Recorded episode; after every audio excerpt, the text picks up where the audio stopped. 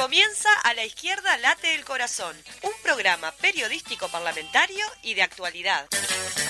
Acompáñanos por Radio Fénix 1330M y radiofénix.ui o más tarde en nuestras redes sociales. A la izquierda late el corazón. El accionar parlamentario cerca de la gente.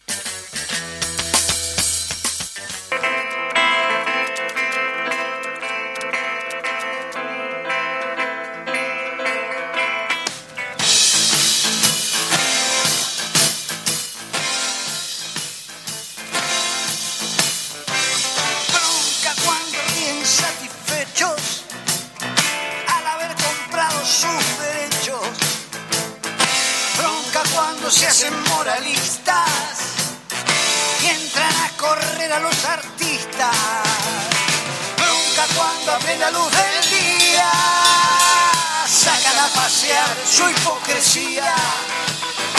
Bronca de la brava de la mía. Bronca que se puede. Muy buenas, pero muy buenos días para todas y todos. Estamos en un programa más de A la izquierda, late el corazón. Empezamos con todo. ¿Cómo estás, Paola? Muy buen mediodía para todos y todas quienes nos están escuchando. Contenta de estar en una nueva este, audición, de. A la izquierda late el corazón. Venimos con mucha información.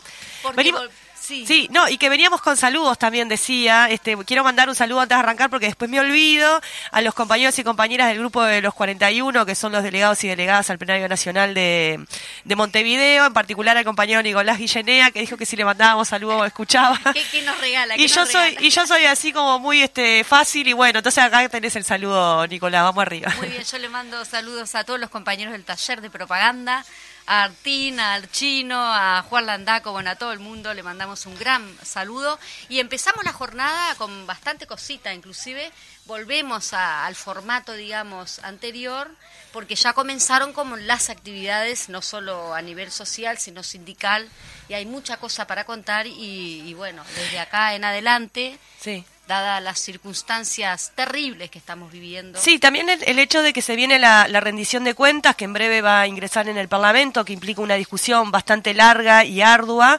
este, y, y bueno, a partir de eso se comienzan a movilizar los distintos sindicatos y organizaciones sociales, este, porque ya se visualiza que va a ser una rendición de cuentas bastante compleja, en donde no va a haber este, mucho avance en lo que tiene que ver con las necesidades y reivindicaciones de trabajadores y trabajadoras y de las personas que están en una situación de, de- de mayor exclusión también, ¿no? Este, bueno, Sí, con respecto a eso también hubo una reunión de todas las filiales del PIT-CNT que eh, en cuanto al rechazo ¿no? de los trabajadores ante el proyecto de ley que ingresó al Parlamento que parece que es retro, eh, que obviamente que va en retroceso a lo que es la educación, a lo que es la salud, lo que es la, eh, perdón, el me entreveré. Industria, educación, salud pública, etcétera. Por allí tuvimos, pero ahora, de último momento, justamente una conferencia de prensa que Sí. se realizó en el PIT-CNT.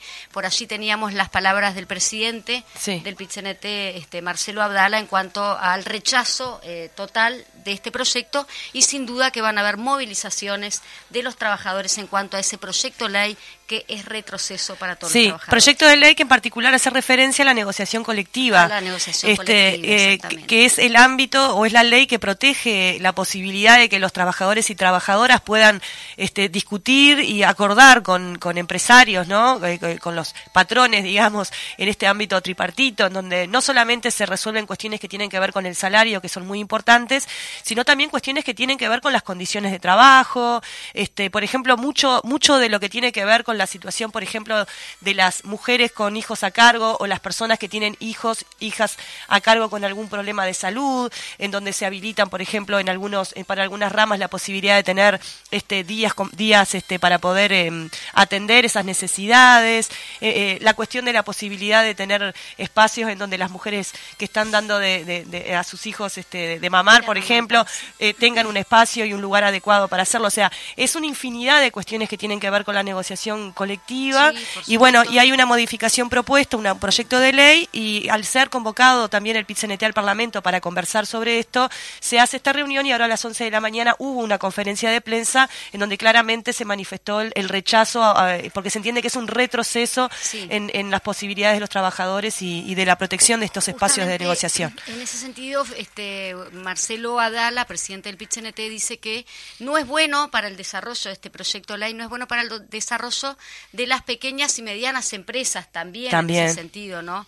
Y también por allí mencionaba de cuando este que la Cámara de Industria y la Cámara de Comercio en su momento eh, se dijo que no se iba a discutir en, en el Consejo de Salario el tema de- del aumento de salario. Así que, Claro. bueno.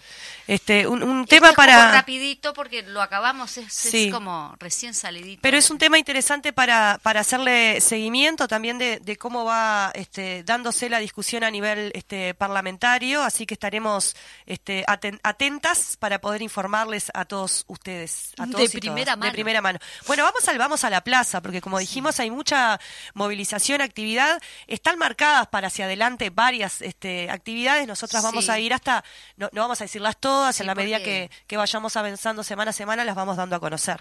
¿Por dónde arrancamos, Majito? Y tenemos acá Marcha Nacional Educativa. Comenzamos el 15 de junio. Se de- desarrollará una movilización y marcha. eh, la coordinadora de sindicatos de la enseñanza del Uruguay, la CESEU. eh, los puntos de la plataforma reivindicativa incluyen recuperación salarial, creación de cargos, presupuesto digno, educación integral, basta de persecución.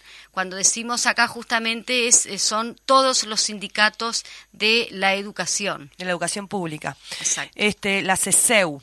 Eh, también el, eh, mañana va a haber paro de la Confederación de Sindicatos Industriales. Este jueves eh, 9 de junio, de 9 a 13 horas, paran los trabajadores y trabajadoras en reclamo de salario, negociación colectiva y seguridad social. Concentran en el Ministerio de Industria, pasarán por el Ministerio de Finanzas y termina esta movilización en el Ministerio de Trabajo. Mm, Como verán, sí, ya comenzamos con todo y por acá tenemos actividad sobre seguridad social organizada por la representación de los trabajadores y trabajadoras del BPS.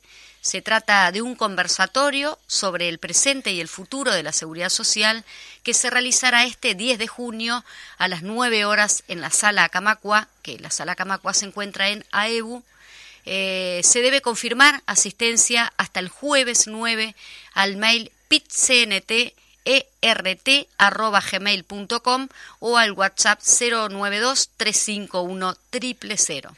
Repetimos, pitcntert.gmail.com o al WhatsApp 092 351 000. Y el 16 de junio, eh, luego al otro día de, la Marcha Nacional Educativa, para COFE y se moviliza, tendrá su acto central a las 13 horas en el Ministerio de Economía y Finanzas contra la rebaja salarial y la recuperación del salario perdido. Allí los distintos sindicatos integrantes de COFE este, realizarán diferentes este, mm, eh, movilizaciones, acciones y demás, este, pero todo se enmarca en, este paro de gran paro de COFE. Eh, eh, veremos cómo, cómo se desarrollan, pero como ven, son movilizaciones importantes, en principio paros parciales, y está planteado ya un paro parcial del PIT-CNT, ¿verdad? Este majo para el eh, 7 de Sí, julio, ¿puede ser? Sí, sí, 7 de julio. Paro parcial y movilización también del PIT-CNT. Estamos hablando del 7 de julio, del, julio. del mes que viene. Pero Ya lo- igual lo- ya ir preparando. Claro, este, este lo vamos a ir anunciando en todos los programas, este, porque es un- el paro que, que implica a todos los trabajadores y trabajadoras eh, organizados este, en sus distintos sindicatos. Eso va a ser el 7 de julio. Sí. Eh, Y después tenemos conflicto también en la industria láctea. Por sí, acá tenemos. acá entramos más en, la, en lo que tiene que ver con, con- con los conflictos, en, en lo que tiene que ver con, con los trabajadores, ¿no? Sí, Contanos, sí. Majo. Los trabajadores de la industria láctea reunidos en asamblea denuncian que llevan cinco meses de consejos de salarios vencidos y 17 meses de pérdida en consejos de salarios.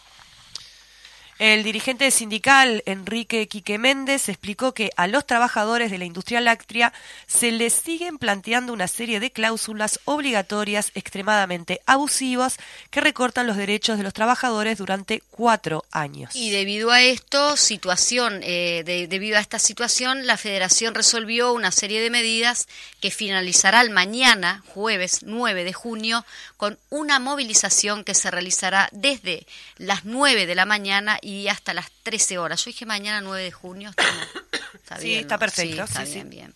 La movilización partirá del Ministerio de Industria, eh, pasando por el de Economía y Finanzas y finalizará en el Ministerio de Trabajo.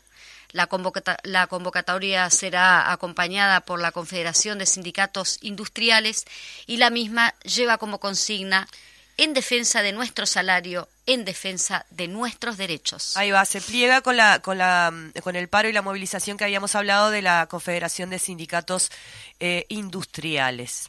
Eh, bueno, vamos ahora, eh, porque recién pasamos por el Vamos a la Plaza, que no, no presentamos así como susodichamente la, eh, la sección, con las movilizaciones y demás. Este, y ahora vamos a ir eh, eh, con un poquito de noticias este, parlamentarias. Eh, hoy, en la media hora previa de la sesión de, de hoy de mañana en el Parlamento, el senador Andrade hizo alusión a, eh, al tema de los conflictos del gas. Capaz que ahí, este Majito. Sí, en ese sentido, eh, en cuanto al conflicto del gas, el senador Óscar Andrade se recibió a las relaciones, eh, perdón, se refirió a las relaciones laborales, las responsabilidades de los conflictos, por ejemplo, los trabajadores del gas a causa de un despido. Hubo tres instancias ante el Ministerio de Trabajo en donde no se presentó ninguna prueba por parte de la empresa se sancionó a los funcionarios y al, dele- y al delegado por tomar medidas sindicales y se contrató a una empresa tercerizada para cubrir a los funcionarios sancionados. Andrade advierte sobre la promoción del conflicto por parte de la empresa para reimpulsar una reestructura.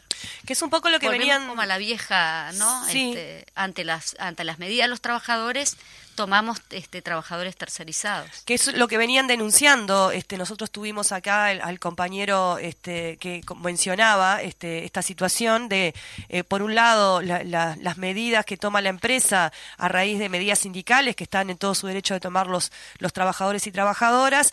Después, a partir de eso, eh, y ante la, el paro de, los, de las medidas que toman los, los compañeros del gas, se contratan trabajadores de una empresa tercerizada para hacer el trabajo que no, que no están haciendo porque justamente hay una situación de lucha.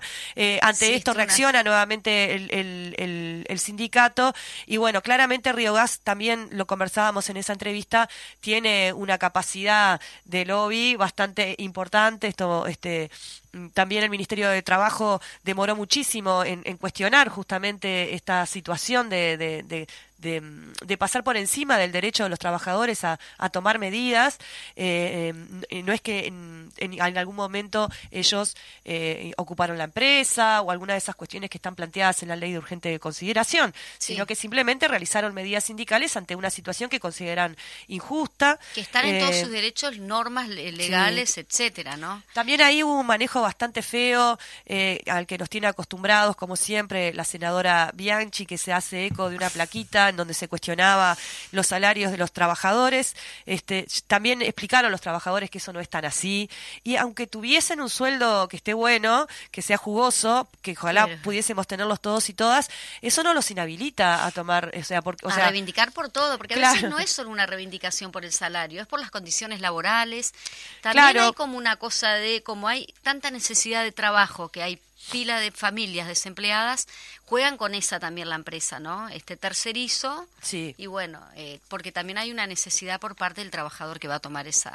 esa- Siempre, esa o sea, ese es el problema, cuando estamos en una situación de, de- de falta de empleo este, y también de un gobierno que, que de alguna manera habilita y apaña de cierta medida esta lógica de, de- de, eh, bajar costos eh, de las empresas eh, a través del salario de los trabajadores y trabajadoras, ocurren estas cuestiones de, de necesidad, muchas veces de, de trabajadores y trabajadoras, de, de ignorancia, de, de desconocimiento, eh, intentando también poner trabajadores contra trabajadores. trabajadores, es, es evidente que los compañeros, si, si, si vos estás haciendo una medida y te ponen otros trabajadores eh, a hacer tu mismo No trabajo, van a mirar con linda cara. no y, y generan situaciones que, que son este, difíciles, pero bueno, eh, no se trata de trabajadores tra- contra trabajadores, esto es responsabilidad de, de Río Gas que a pesar de que estuvo eh, el, el sindicato en varias ocasiones dispuesto a hacer acuerdos, incluso el ministerio hizo una propuesta y la, la, la empresa no quiso este, acordar. eh, sigue trancado todo, ¿verdad? Bueno, vamos, eh, seguimos entonces con las noticias parlamentarias. Las noticias. Eh, la a- a diputada- ver, no sea atrevida, no sea atrevida, ¿Qué? Paola. ¿Qué no pasó? sea atrevida. ¿Qué ¿No, hice? no te vas a acordar nada? No se atrevida.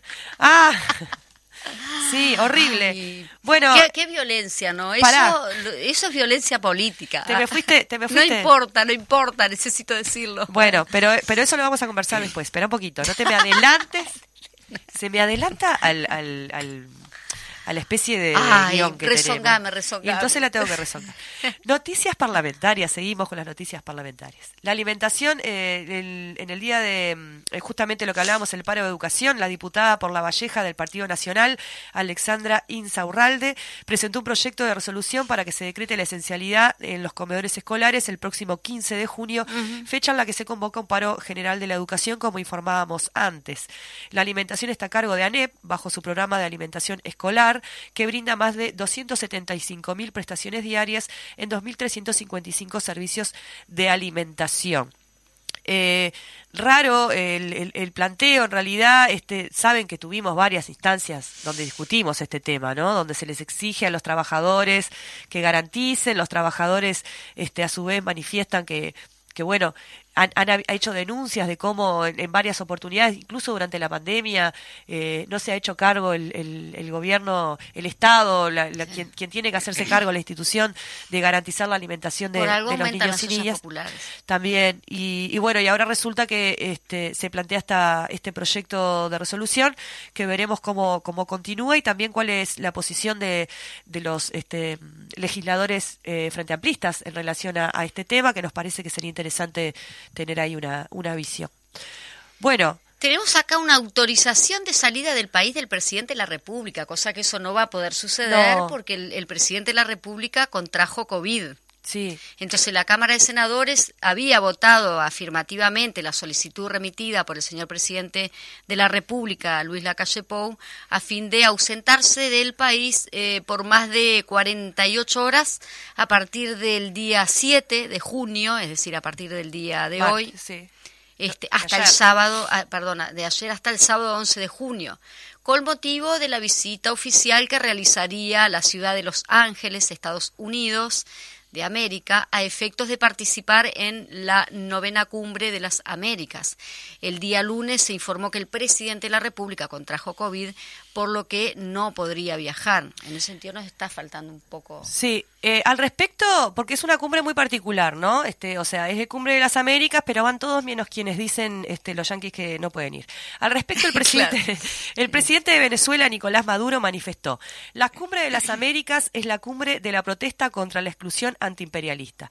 Se nos pretende excluir, porque es uno de los de, eh, países que, que se quiere dejar por fuera, porque le tienen miedo a la voz de los bolivarianos, no quieren que llegue la voz de Bolívar y de Chávez, denunció el presidente de la República Bolivariana de Venezuela, Nicolás Maduro, según consigna el popular eh, web. Sí, y al referirse a la denuncia, eh, perdón, a la anunciada exclusión de Venezuela, Cuba y Nicaragua para la cumbre de las Américas previstas para, el- para junio en Los Ángeles, Maduro también recordó que la decisión estadounidense ha producido el rechazo de más de 25 gobiernos de América Latina y el Caribe por el intento de, Wash- de Washington de excluir a los tres países de izquierda tras alegar que son antidemocráticos. Paralelamente, la pretensión del gobierno de Estados Unidos de excluir a Cuba de la Cumbre de las Américas se basa en, entre comillas, calumnias contra el gobierno de la isla, afirmó en su cuenta de Twitter el canciller de Cuba, Bruno Rodríguez. Y cito, carente de pretextos para el empeño de excluir a países de la región de la cumbre hemisférica en Los Ángeles, Estados Unidos acude nuevamente a la calumnia al señalar que Cuba no coopera lo suficiente en la lucha contra el terrorismo. Una mentira más, escribió el máximo representante de la diplomacia de la isla. Justo ellos hablando de terrorismo. Sí, eh, como- bueno, es lo que tiene Estados Unidos, ¿no? Ya lo hemos visto, lo hemos conversado en, muchas oportunidades, seguro quienes nos están escuchando este, tienen una opinión formada con respecto a la política exterior de Estados Unidos y su pretensión de, decir quién es un gobierno democrático y quién no. Ayer leía justamente en Estados Unidos, a raíz de estas cuestiones de los tiroteos, eh, que van eh, más de 8.000 personas muertas en, tiroteos en Estados Unidos, eh, en más de 200 este, eventos de, de tiroteos, ya sea en eh, personales o eh, en, espacios públicos, en escuelas, en supermercados y demás. Y, por ejemplo, este, en Ohio, uno de los eh, estados estadounidenses, la forma de resolver el problema o la amenaza o la situación de riesgo de, los, de los este, tiroteos en las escuelas es habilitar a que los docentes puedan ir armados. Imagínate el, nivel de perversión de imaginarte una situación en donde tu docente te, apunta, para, que te no, te apunta que se dé una situación de que un alumno ingrese a, la, a un centro de estudios con un arma y que el docente tenga que disparar. O sea, es de un nivel de, de de violencia. Eh, sabemos que en Estados Unidos hay una situación de, de acceso a las armas muy, sí, muy igual, fácil. Igual, eh, mm. dado los acontecimientos, los últimos este, acontecimientos, se había dicho de que iban a restringir eh, la venta de armas, cosa que parecería que no. Que eso bueno, es... eso es algo que se viene tratando de impulsar este, muy fuerte, sobre todo por las, las organizaciones sociales ¿no? y demás, y hasta ahora no ha tenido resultado, lo cual indigna mucho. Pero digo, en esto de, de, la, de la democracia, el funcionamiento del Parlamento y demás, como en este tema, por ejemplo, es más fuerte el lobby de, de, las eh, organizaciones del rifle y demás que hay en Estados Unidos, y bueno, y, sin embargo no pueden resolver este problema, ¿no? Una cosa tremenda. Pero bueno, mm. nos fuimos un poco de tema. Seguimos la creación de la fase 2 del programa Oportunidad Laboral. La Cámara de Senadores eh, votó afirmativamente el proyecto de ley considerado como grave y urgente por el que se crea la fase 2 del programa Oportunidad Laboral, el Frente Amplio votó a favor del proyecto, pero manifestaron algunos cuestionamientos como el bajo salario que perciben los trabajadores y las trabajadoras, 12.500 pesos nominales, que este plan sustituya al programa Uruguay Trabaja, que incluye un proceso de amplitud de derechos. Se reclamó que se escuche a los beneficiarios y beneficiarias de este programa, la, bancada este Frente Amplista, cuando se estaba discutiendo este tema, que se organizaron en una coordinadora y hasta el momento han sido ignorados. Eh, también que no se presenta un seguimiento de cómo continuaron eh, sus procesos laborales, quienes participaron de este programa, si continuaron trabajando, si volvieron al desempleo con qué, o, o con empleos precarizados, o sea, no hay una un seguimiento de, este proceso. La bancada Frente Amplista marcó también la falta de articulación con el Instituto Nacional del Empleo y Formación Profesional, así como los organismos que conducen la enseñanza, para que las personas que son beneficiarias de estos, este, de, este, de estos programas eh, participaran y, de estos y, salgan con una capacitación, ¿verdad? Eh, eh, eh, también este proyecto, esto del, jornal, este, la oportunidad laboral, se mencionaba que, que ayudaba a que los eh, índices de desempleo no fuesen más altos, ¿no? Lo conversábamos con Olesker en su momento, ¿te acordás cuando vino a conversar sobre el tema de, salario, de inflación y demás? Pero claro, son un, empleos muy precarios. Claro, pero estamos hablando de que los índices de desempleo, va, perdón, que baja sube el empleo, baja el desempleo, pero son 12.500 pesos. ¿Quién vive con 12.500 Con una falta de integralidad importante como, como manifiestan los, este, los legisladores del Frente Amplio. Y después para cerrar, eh, en lo que tiene que ver con el proyecto Neptuno, que también estaremos eh, profundizando en este sentido. Eh, Ramón Parra de FOSE dice que el secretario general de la Federación de Funcionarios de OCE FOSE, Ramón Parra, dijo que el proyecto Neptuno es privatizador, inconstitucional y lo pagará el pueblo con aumento de tarifas. Por tal motivo, el sindicato no descarta ninguna iniciativa, como por ejemplo presentar un recurso de inconstitucionalidad, recursos ante organismos internacionales o la posibilidad de ocupación y desembarco en lugares estratégicos. En próximas entregas estaremos profundizando con nuestros y nuestras parlamentarias sobre este asunto tan importante y que es importante comprender también en cabalidad para poder este eh, construir una, una movilización popular, si se quiere, en este sentido, eh, para frenar este, este proyecto Sí, como que esas reivindicaciones del tema del agua siempre estuvieron bastante ocultas y en realidad el agua es fundamental en, el ser humano, ¿no? Es, un derecho. También está el tema de la ley de medios que eh, ayer este veía también declaraciones de uno de los eh, legisladores, ¿no? Que a raíz eh, seguramente vieron en la prensa que salió un, un este Delgado después de que hubo esa reunión del presidente Lacalle, Delgado y algunos ministros de que había una intención de profundizar y de acelerar, digamos, el poner el pie en el acelerador, decían allí. Eh, y bueno, y en, este sentido, eh, una de las, de las cuestiones que está en, sobre el tapete tiene que ver con, la ley de medios. Acá está el director nacional de Telecomunicaciones y Servicios de Comunicación Audiovisual, Guzmán Acosta y Lara, se refirió a la, eh, a la rendición de cuentas y manifestó eh, consultado sobre la posibilidad de que con un solo artículo se derogue dicha ley, hablamos de la ley de medio, el jerarca manifestó que es una posibilidad, eh, así como también lo es la de derogar solamente el artículo 56. Y el artículo 56 hace referencia a que no puede más de una persona jurídica tener, por ejemplo, un televisión por cable y al mismo tiempo tener telefonía celular y al mismo tiempo, o sea, lo que hace es cuidar que no haya una concentración de medios de comunicación de distintos tipos en, un, en una sola persona jurídica.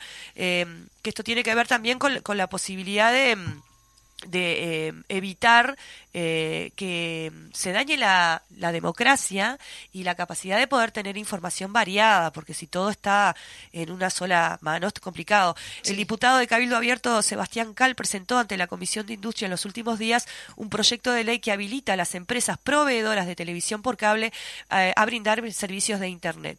Sobre ese punto, Acosta y Lara dijo que hay que buscar una solución rápida a este tema. Así que tenemos ley de medios el tema de, el tema del agua. desarrollar el agua.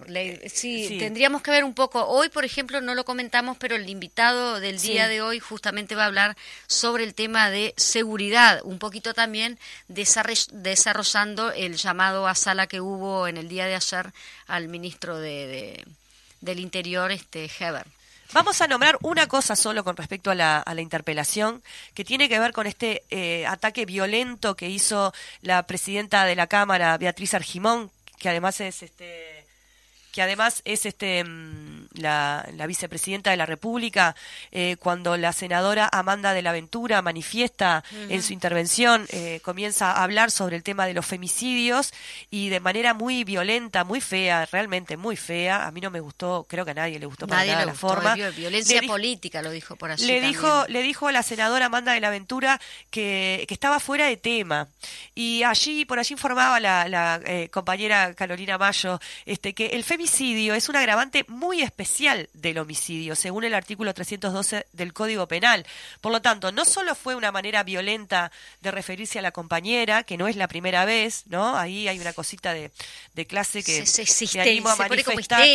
sí, eh, creo que hay una situación de violencia fea, sino que además estaba equivocada la, la, vicepresidenta y presidenta de la Cámara al, manifestarle eso, ¿no? ¿Se este acuerda el otro, el otro suceso que dijo, no estoy violando el reglamento? ¿Qué, ¿Cuál fue el otro suceso? Eso se lo dijo al senador Oscar Andrade, que no estaba violando. En cuanto a esto, el Frente Amplio en Florida también manifestó preocupación por violencia, eh, por violenta agresión de Argimón a de la Aventura. En la, en la citación al ministro del Interior en el Senado, la vicepresidenta Beatriz Argimón eh, le dijo a la senadora, que ya lo, habías dicho tú, atrevida, en cuanto a eso, el Frente Amplio de, Florida saca un comunicado que justamente eh, rechaza estos actos violentos de, la, de, de Argimón hacia de la aventura. Sí, sí, la verdad que toda la solidaridad con la con la compañera que, que está siendo sistemáticamente sí, que atacada. Sin duda el Frente Amplio a nivel nacional también sacará algún comunicado. Veremos, este, pero nada, eso queríamos hacer mención a esto.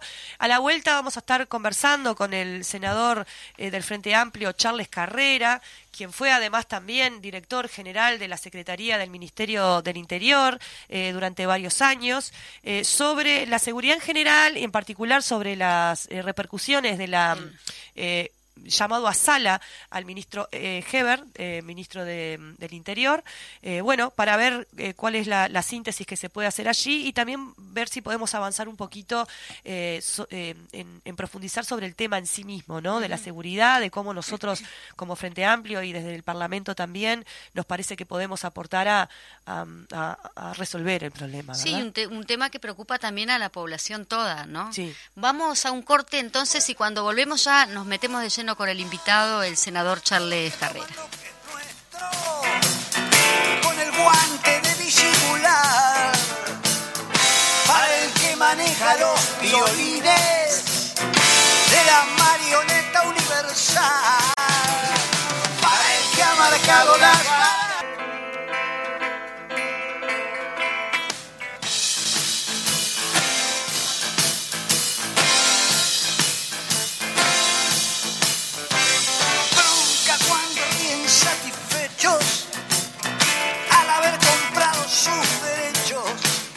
bien, ya tenemos al senador Charles Carrera en línea. Le damos la bienvenida, senador. Bienvenido aquí al programa La Izquierda Late el Corazón. Eh, buenas tardes, un gusto estar en comunicación con ustedes y con, con toda la audiencia. Muchas gracias por la oportunidad de charlar un rato. Eh, Charles, te habla acá Paola Beltrán, senador. Este, ayer tuvimos una, em, un llamado a sala del ministro Heber, del ministro del Interior, en donde hubo después una conferencia de prensa eh, por parte de, la bancada, en donde se em, manifestaron algunas em, conclusiones preliminares en relación a, a esa, este llamado a sala. ¿Qué, ¿Qué, nos podés decir al respecto, así como, como en síntesis? ¿Qué nos queda de, de esta comparecencia? Y lo, bueno, desde el frente lo que tratamos de hacer es elevar la discusión, porque realmente estamos viviendo una situación muy compleja en materia de seguridad y convivencia, en tema de violencia, estamos viendo una emergencia, no es que sea algo coyuntural del mes de mayo, sino que por lo menos desde el primero de julio del año pasado hay un incremento en la violencia, es decir, comienza a ceder la pandemia y, y hay un incremento en la violencia y lo que nos queda a nosotros es, primero que no pudimos, no, no logramos nuestro objetivo que era elevar la discusión, porque hay una negación de parte del ministro, de parte del Poder Ejecutivo, de parte del oficialismo, que choca con la realidad. Es decir, eh, este es un problema real, no lo decimos nosotros, nos denuncian los vecinos en los barrios, ya es un tema notorio en los medios de comunicación, es decir, eh, es un tema que es, es muy grave la situación que se está viviendo. Nosotros eh, realmente no se presentó ningún plan, no hay políticas públicas en materia de seguridad y convivencia, no hay una mirada integral, pero no solamente no hay una mirada integral, sino que no hay, no hay refuerzos, si uno mira con una lógica policial, no hay refuerzos presupuestales para la policía, porque uno cuando dice que una política pública que algo es prioridad, uno lo marca la ley de presupuesto y la ley de rendición de cuentas. Y en la ley de presupuesto existieron recortes presupuestales y en la ley de, presupuesto eh, no, no, es decir, el, funcionario policial está perdiendo salario. Eh, entonces es una situación muy compleja y no hay una mirada integral. Entonces nosotros lamentablemente lo que nos vamos es con eso, ¿no? Con la negación sí con el tratar de seguir haciendo estos temas un botín electoral, de seguir con esa lógica electoral eh, a los efectos de, bueno que nosotros acá hay que superar esto y tratar de diseñar políticas de Estado donde eh, estemos todos adentro en ese sentido, ¿no? Vos manifestabas que, que, no se presentó un plan, sin embargo, el ministro en la conferencia de prensa no solo dijo que en el, en el régimen, digamos, ese que hubo cerrado de, de la Cámara, este, se presentó un plan, sino que además dijo que habían dado una información como nunca se dio en la historia del Parlamento. Eh, entiendo que, los datos que ahí se brindan obviamente no se pueden este, hacer públicos, pero él manifestaba que allí sí había presentado ese plan, lo cual es muy difícil de comprobar porque justamente este, no, tenemos acceso a lo, a lo, que allí ocurrió. Si no se presentó, en lo que pudimos escuchar este, quienes seguimos este, la, comparecencia, en términos generales no se presentó un plan, pero él manifestaba que allí sí. ¿Qué, podemos decir al respecto? No, que el ministro faltó la verdad. Está faltando la verdad, es una mentira decir que se presentó un plan, un programa para atender la problemática que estamos, que estamos alertando. Porque a nosotros lo que nos preocupa es si esta todo sigue como está hasta ahora, es decir, ahí la, la, proyección es que vamos a superar el peor año en estadísticas oficiales, que fue el 2018, que la puesta en marcha del nuevo Código de Proceso Penal tuvo un impacto muy negativo en materia de seguridad y convivencia, todo indica que vamos camino a eso. Entonces lo que se presentó ahí, que cuando nosotros pensamos, bueno, pasamos a régimen secreto, nosotros pensamos, bueno, se nos va a dar alguna información del programa, cuál es ese plan que el presidente, que el, ministro dice que anunció el presidente de la calle, eh, pero en realidad lo que nos dio fue alguna información reservada, confidencial. Eh, no, no, no pasó de eso no pasó de, una información reservada acerca de, una investigación, de, decir cuáles son los, clanes o las familias que se dedican al, al narcomenudeo en Uruguay. es, eso, pero además información que ya se conocía y, cuáles son un poco los territorios en disputa. Eh, no, es más que eso. Digo, yo creo que esto, acá existió una estrategia de comunicación de parte del gobierno, de parte del oficialismo, que bueno, como no tenían nada para decir o para presentar algo diferente, se pasa este régimen de, comisión secreta y después lo que uno ve es que los, los legisladores oficialistas salieron, por lo menos los legisladores del Partido Nacional, todos salieron con el mismo discurso. Con esa lógica nunca se obtuvo tanta información, digo. No, no es así, eso es una falsedad absoluta. Eh, sí, eh, en cuanto a, los dichos de Manín Ríos, refiriéndonos en este sentido, de que parecería que eh, en todo momento en la interpelación no dijeron nada, pero no solo que no dijeron nada, sino que estaban como lo que el frente no hizo, fue muy, muy, este, muy sacándose como esa responsabilidad. Y en ese sentido, justamente Manini Río dijo que ahora aparece el Frente Amplio justo ah, dándole cátedra de lo que ellos tenían que hacer cuando no lo hizo el Frente Amplio cuando estaba en el gobierno. Yo creo que Manini Ríos hoy es gobierno, Manini Ríos hoy es oficialismo. Manini Ríos si tiene eh, propuestas para hacer, eh, lo que tiene que hacer es presentarlas al Poder Ejecutivo, porque es muy fácil salir a, la, prensa, a la prensa a, decir gregre, pero acá, acá adentro vas y, tenés otra acción, acá adentro vas y lo respaldás. Entonces, que, que, quede claro eso, ¿no? Quiero decir, y nosotros eh, no somos gobierno, nosotros hoy somos oposición. Frente Amplio fue gobierno, hizo cosas muy buenas para el país y cosas que no las hizo bien. Y por algo, y, por algo, por ejemplo, no somos gobierno, somos oposición. Pero ya vamos para tres años en, en, un gobierno en el cual se, con un gran facilismo decían que esto se iba a resolver por, por el tema del ejercicio del principio de autoridad, y no es así.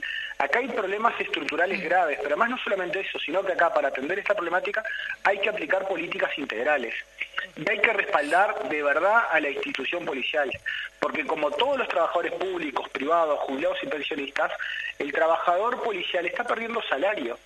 No solamente está perdiendo salario, yo me enteré el fin de semana, yo no, no, no, no estuve eh, lo pensaba decir ayer, ayer pero no, no lo pude porque en 15 minutos es un tiempo muy corto la, exposición que uno puede hacer. Pero, es decir, se están desempolvando los viejos revólveres 38 porque no hay munición para practicar en la Guardia Republicana y algunas, eh, y algunas jefaturas de policía en el interior. Es decir, los policías están tratando de hacer colecta para eh, hacer patrullaje porque en Durazno le falta combustible. Los policías se han quejado que no tienen eh, chalecos de protección, es decir, cualquier las medidas de seguridad de un trabajador son importantísimas, pero para el trabajador policía es importantísimo que tenga un chaleco de protección. Entonces acá, es decir, hay una retórica que esto es prioridad, pero en realidad cuando uno ve los hechos eh, no es así. El comisionado parlamentario por primera vez por primera vez en la historia presenta un plan para bajar la reincidencia y atender la problemática de cárceles. Hay 14, más de 14.200 personas, privadas, personas privadas de libertad, pero resulta que no se construyó un metro cuadrado. Van para tres años de gobierno y no han perdido mil plazas en este tiempo. Entonces hay un hacinamiento crítico. Se dijo, y, y nosotros, pero además no solamente eso, entonces, bueno, ahí nosotros tenemos una, una posibilidad de en la rendición de cuentas, que es el próximo hito que hay, bueno, de ver cuáles son las prioridades. Para nosotros, para el Frente Amplio, la prioridad es la salud, la vivienda, la educación. eh, las, las políticas sociales en general que son importantísimas y también la seguridad pública. Bueno, veamos ahora en la rendición de cuentas si vamos, si se va a respaldar y se va priorizar como se dice que se, va, que se va a priorizar. Porque ayer tampoco existió ningún anuncio, ¿no? Sí. Ayer hicimos mención, los trabajadores policiales están reclamando un 22% aumento, que es la recuperación salarial, el salario que han perdido desde el 2019. Por ahora, nada. Sí, en ese sentido fueron claros los, los, distintos senadores y senadoras que participaron ayer de la discusión de que de que no había una em, que no esto no era un cuestionamiento a la policía, sino a la política del, Ministerio del Interior. Te quería consultar eh, en relación a, algunas cuestiones que manifestó el ministro. Eh, él hizo mención a que gracias a las brigadas departamentales, en particular de Montevideo, que había desmontado el Frente Amplio, a partir de eso se había podido tener información suficiente como para, eh, supongo yo, que tener esta información que, planteó en, la comisión cerrada, capaz que no, y que a partir de estas brigadas departamentales, que reitero, manifestó con claridad que las había eliminado el Frente Amplio, eh, se estaba ganando esta guerra, llamó así, o manifestó así, la guerra contra el narcotráfico. Eh, ¿Podés explicarnos un poquito de, qué está hablando este el ministro? Sí, no, los, las brigadas departamentales en un momento, en el año 2013, por un tema de corrupción policial, se cerraron es decir, se, sacó ese cometido la jefatura policía de Montevideo de Canelones porque existía muchísima corrupción policial. Y lo que se hizo fue darle más recursos humanos a la Dirección General de Drogas y se le solicitó que se, que se hicieran cargo de esos cometidos. Entonces, eh, ahora bueno, se restableció y ellos dicen que bueno, que es una es exitosa su política contra el microtráfico. Nosotros creemos que, y eso es un tema que nos preocupa, porque hay una mirada muy parcial de lo que es el... Eh, la lucha o el enfrentamiento al, problema del narcotráfico, porque están mirando solamente lo que es el eslabón más débil de la cadena, sí que es el microtráfico y en realidad está bien hay que hay que cerrar bocas pero también hay que mirar que esto es eh, acá es decir cuando uno habla de narcotráfico uno tiene que analizar que hay personas que ingresan la droga al país que hay personas que la sacan en tránsito la exportan luego al exterior hay personas que hacen el blanqueo el lavado de capitales. Es una cadena muy amplia. Entonces, a nosotros lo que nos preocupa es que hay que combatir el todo y no solamente el microtráfico. Y nosotros creemos que en el todo es a donde no se está trabajando, en, los grandes cargamentos, los grandes delincuentes. No nos olvidemos que tenemos el triste episodio que hoy hay un, hay un narco eh, y que, es un narco uruguayo que es lo que se es lo que se, a nivel del exterior le dicen que integra en Paraguay una investigación ha dicho que hace parte del primer comando del Uruguay que es Marcel Cabrera que ese hombre que estaba detenido en Dubái está prófugo de la justicia a nivel internacional porque el gobierno, la calle y el, y el, ministro Heber le dio un pasaporte uruguayo que eso lo que permitió es que él estuviera prófugo hoy. Y estaba, y estaba preso en Dubái por, eh, por andar con documentos falsos. Y era una persona que, si se hubiera asistido en la inteligencia que dice el ministro, esa persona eh, que existían pistas de investigación en torno a él, si hubiera existido esa inteligencia, es decir, jamás el Ministerio del Interior, el Poder Ejecutivo le podría haber otorgado ese pasaporte. Entonces, me parece que tengamos claro eso, ¿no? Que hay una persona hoy, un, tipo pesado, que había cumplido penas en Uruguay, que, por, eh, por narcotráfico, había cumplido penas por, eh, por varios delitos y tenía antecedentes por varios delitos. Es decir, no era un, pobre diablo, sino un tipo bastante pesado. Entonces, me parece acá que hay que ver eso. Nosotros estamos muy preocupados porque no hay esa política del todo. Se habla, a nosotros también nos preocupa de, los cargamentos. Es cierto, yo lo reconozco al ministro y le reconozco a las autoridades que se han agarrado cargamentos eh, bastante importantes de pasta base, que ahí es a donde hay una diferencia de esta administración con las administraciones anteriores. Pero a mí lo que me preocupa es esos cargamentos tan grandes que se agarraron 407 kilos, 456 kilos de pasta base en Artigas, en, el departamento Rionero, creo que fue el otro en Soriano. Es decir, eso, para dónde, dónde era? Porque esos son tres o cuatro meses de consumo interno. Claro. Eh, ¿eso era para el Uruguay o estamos en una fase superior de narcotráfico? El ministro cuando le pregunté eso el año pasado me dijo que era para el consumo interno porque eso se consume mucho, eso es para tres días, no, eso es para tres o cuatro meses. Entonces, son cuatro millones de dosis. Los adictos a pasta base, los consumidores de pasta base son ha estado bastante estable en los últimos 15 años, son unos eh, 10.000 consumidores por cifras oficiales.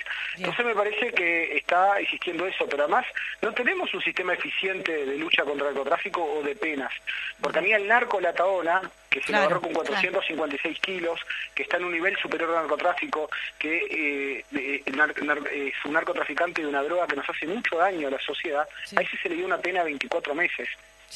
Y a mujeres que han mm. intentado egresar, que no comparto esa acción, pero el Dona, Dona Summer es el caso más emblemático, eh, se le dio una pena de cuatro años. Sí, el otro día leía que, leía que le habían dado cosas que nos tienen que preocupar. Le habían dado una pena de dos años de penitenciaría a un señor que vendía este, flores de marihuana en la feria este, en una cajita, ¿no? O sea, son cosas que eh, totalmente, claro, rarísimo, ¿no?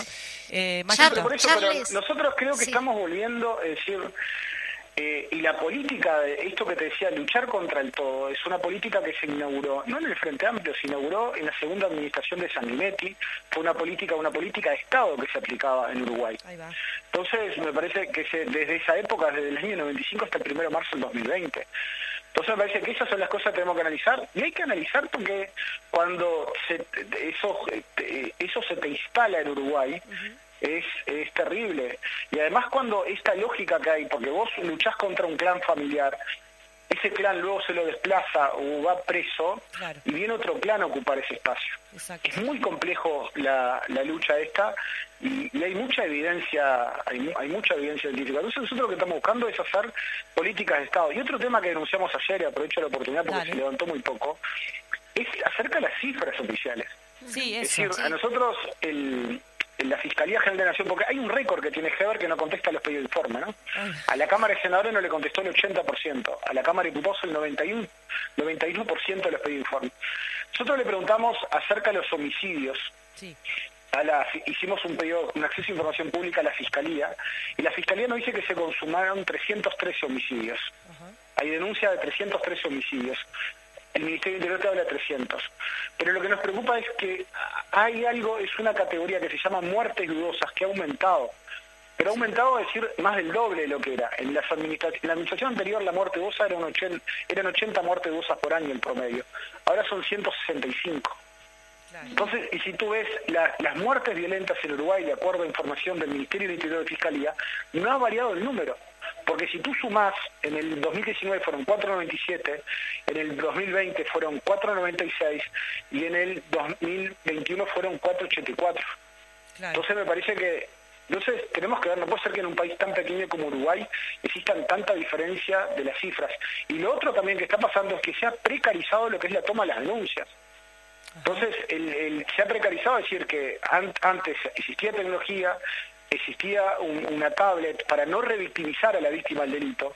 Lo que se buscaba era que en, el lugar ya se tomara la denuncia, ahora no, tenés que ir a la comisaría, o si no volvieron lo que eran los cuadernos, que habíamos superado esa etapa del cuaderno, tomar la denuncia en el cuaderno. Entonces me parece que hay situaciones graves que ya se denunciaron y no obtuvimos ninguna respuesta. Yo, yo, te quería consultar en cuanto a estas realidades paralelas, como se dice, ante esta negativa del ministro de no, de no haber contestado nada y, bueno, no tener ningún este, plan ni nada. ¿Cómo llegar justamente a, un, a una negociación razonable? Porque en definitiva, eh, ¿cómo está parado el Frente Amplio a futuro? Porque en definitiva los rehenes de toda esta situación obviamente es la población. Sí, eso es lo que nos preocupa, porque nosotros ahora lo que estamos pensando es decir, el, el, hay un hito que es la rendición de cuentas. Nosotros estamos esperando la, rendición de cuentas para ver si ahí dar, decir cuáles son las prioridades, es decir, cuáles son los énfasis que tenemos que, poner sobre eh, las políticas públicas. Es decir, nosotros cuando salimos al interior, cuando recorremos Montevideo, Canelones, la, denuncia que más recibimos es que no hay medicamentos en los hospitales, los más básicos. Hay falta de alimentación en las escuelas. Todavía tenemos 100.000 personas que se están alimentando en ollas populares. Hay pérdida de salario. Hay reclamos de, los funcionarios públicos en general, en este caso que estamos hablando de los funcionarios, eh, en particular de los funcionarios policiales. Y bueno, nosotros lo que nos proponemos es, bueno, discutir ahí, eh, hacer resistencia, acompañar y denunciar, porque hoy el, rol es decir de control y denunciar. Eh, a mí me parece realmente muy vergonzoso que, el ministro del Interior no haya contestado eh, ninguna de las interrogantes que le hizo el, senador el, senador Enrique Rubio, el compañero Enrique Rubio, y bueno, el que hicieron los demás compañeros y los planteos que hicimos, ninguno. Ninguno, ninguno. Él sigue con esa en el, en el, en el modo, en el modo eh, parlamentario. Y cuando uno tiene que superar esa etapa, hoy tiene responsabilidades públicas de, del Poder Ejecutivo, de la función administrativa, que es una de las más importantes en, en el Estado, en la República, que es hacer que el país funcione. Eh, Charles, te quería consultar, lo estuvimos comentando antes de la entrevista, de, esta actitud que tuvo la presidenta de la Cámara, eh, Beatriz Argimón, con la compañera senadora Amanda de la Ventura, que no es la primera vez que es este, violentada eh, en, la Cámara, ¿no? cuando ella hacía referencia al tema de los femicidios y la corregía la, vicepresidenta diciendo que se iba de tema y sin embargo el femicidio es un agravante muy especial justamente del homicidio, que era una de las cuestiones que estaban allí en, discusión. ¿Qué opinión te merece esta esta situación? Sí, nosotros ayer eh, estamos, hoy justo vamos a analizarlo en bancada y hacer un planteo político, porque realmente es una situación muy grave, eh, porque la vicepresidenta lo que tiene que hacer es darnos, darnos garantías a todos. Y fue una situación de, violencia política la que sufrió la, la, la compañera Amanda Laventura. Nosotros ayer teníamos que haber hecho un planteo, eh, pero realmente en la discusión empezamos desde nuestros asientos a, hacer un, a, decir, a, exigirle a la vicepresidenta, pero resulta que no, ahí se nos, digo, desde la coordinación de desde nuestra coordinación tenemos que haber hecho un planteo y estamos planteando que lo vamos a hacer en estos días. Pero es una situación es una situación muy grave, no es la primera vez por eso, por que, eso. Lo hace, que, lo hace eh, la vicepresidenta, pero realmente es como la, la forma que tiene este, este gobierno, ¿no?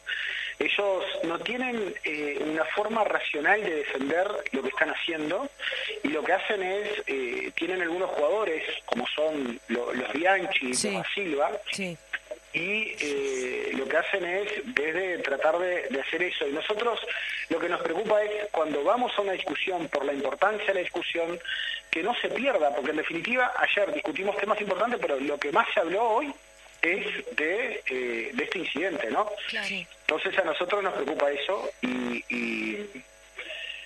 Aparte no hay una relación de, dependencia, no no es una patronal esto, no no es no es superior ella eh, como para poder este y tampoco lo tendría porque no no podría hacerlo tampoco, pero digo. No, no, sin lugar a dudas, es una actitud totalmente desubicada de Beatriz Argimón, de la vicepresidenta. Y en ese sentido es, pero es, es un cambio de relacionamiento que estamos teniendo. Es decir, nosotros hemos hecho, la otra vez a mí me tocó, cuando Amanda Amanda estaba con la camiseta de, todos somos familiares, somos familiares el, eh, a mí me tocó eh, tener que hacerle un reproche a, Bianchi, eh, porque es también totalmente fuera de lugar. Pero Vaso es una consigna que nos tiene que representar a todos, no solamente al Frente Amplio. Entonces realmente son... El esfuerzo se una serie de situaciones, pero mm. son situaciones que les digo y les digo a los oyentes que es una lógica que yo creo que cuando no tienen una forma racional, lógica de defender lo que están haciendo, eh, tratan de hacer esto porque después se desvía la atención y terminamos todo discutiendo estos otros temas y no discutimos lo grave que es la diferencia de cifras de delitos entre Fiscalía y Ministerio del Interior.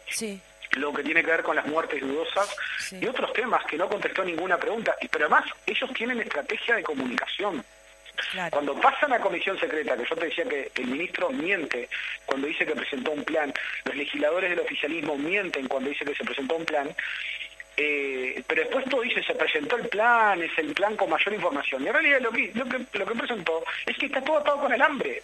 Sí, sí. Es que no hay ningún plan y está todo atado con alambre. Sí, igual la descripción que hacía Ever de, de, eso que supuestamente había presentado, él decía, se sabe por dónde entra, se sabe por dónde se mueve, se sabe todo. Bueno, si sabes tanto, bueno, resolvelo, ¿no? Porque... Pero es información, pero es información pública. Claro. que que la cocaína en Uruguay, que la pasta base que se consume en Uruguay ingresa por viene de Bolivia y eso se sabe. Claro. Que de acá que, que esta los, grandes narcotraficantes son especialistas en transporte y logística, se sabe. Que se utiliza el, el, puerto Montevideo para llevar a Europa, se sabe. Claro. Es decir, y que el Betito Suárez es uno de los peores delincuentes del Uruguay, se sabe que es uno de los peores narcos, ya se sabe. Ajá. Entonces digo, me parece eh, decir que no, no, no, no, tenés que ser tanto eh, fuegos artificiales. Es decir, acá lo que tenemos nosotros es que si no hay, nosotros lo que hacemos es una alerta. Que si no hay un cambio en la política pública en materia de seguridad y convivencia, vamos a terminar con los peores récords de homicidios en eh, el, país. Pero además, el planteo de los legisladores del Frente Amplio fueron variados en ese sentido. Por ejemplo, Tati planteó, el senador Sabini planteó, eh, por ejemplo, una problemática muy grave que estamos teniendo en los liceos, en las escuelas y en las UTU, que son las situaciones de violencia que se están viviendo. Eso es muy grave porque si nosotros no tenemos capacidad de poder dar seguridad en los centros educativos, y es algo que yo cuando estuve en el ministerio, yo estuve hasta el año 17, nosotros ahí trabajamos el tema de los robos y de, la, y de las situaciones de violencia en los centros educativos. Había un programa, eso se, se, se descontinuó y están existiendo situaciones muy graves de violencia, cosas que no se veían. Nosotros todo lo que hicimos no hicimos todo bien porque si no hoy seríamos gobierno. Pero habían temas que trabajamos en la dignificación de la policía, en el, equipamiento, en incorporar tecnología. Y bueno, todo eso hoy se está descontinuando y tienen problemas. Senador Charles, sí, tenemos que, tenemos que cortar lamentablemente por aquí porque ya está por eh, comenzar la programación posterior a nosotros, así que agradecemos que hayas estado en el programa nuestro acá en este a la izquierda late el corazón. Bueno, Dale, muchas gracias a ustedes y siempre a la orden. Gracias por la oportunidad de charlar un rato. Saludos a ustedes y a, y a toda la audiencia. Saludos, hasta luego. Muy bien. Por allí lo teníamos, lo tuvimos que cortar medio, medio brusco, pero bueno, estamos despidiéndonos ya eh, hasta el próximo programa de la izquierda Late el Corazón. Eh, no sé, tú querías decir. Sí, sí, nos vamos despidiendo entonces hasta mañana, hasta el próximo miércoles a las 12 del mediodía en una nueva audición de A la izquierda Late el Corazón. Chao, chao. Bronca cuando se hacen moralistas entran a correr a los artistas cuando abre la luz del día. Sacan a pasear su hipocresía. Bronca de la brava de la mía. Bronca que se puede recitar. Para los que toman lo que es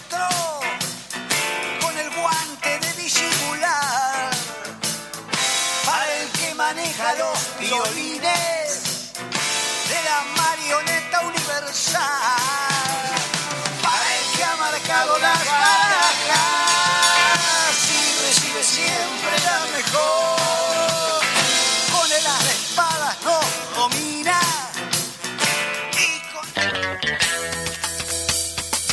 Miércoles a las 12 del mediodía nos encontramos en A la izquierda late el corazón un programa periodístico, parlamentario y de actualidad. Escuchanos en vivo por Radio Fénix 1330 AM o por radiofénix.ui. Miércoles de 12 a 1. A la izquierda, late el corazón.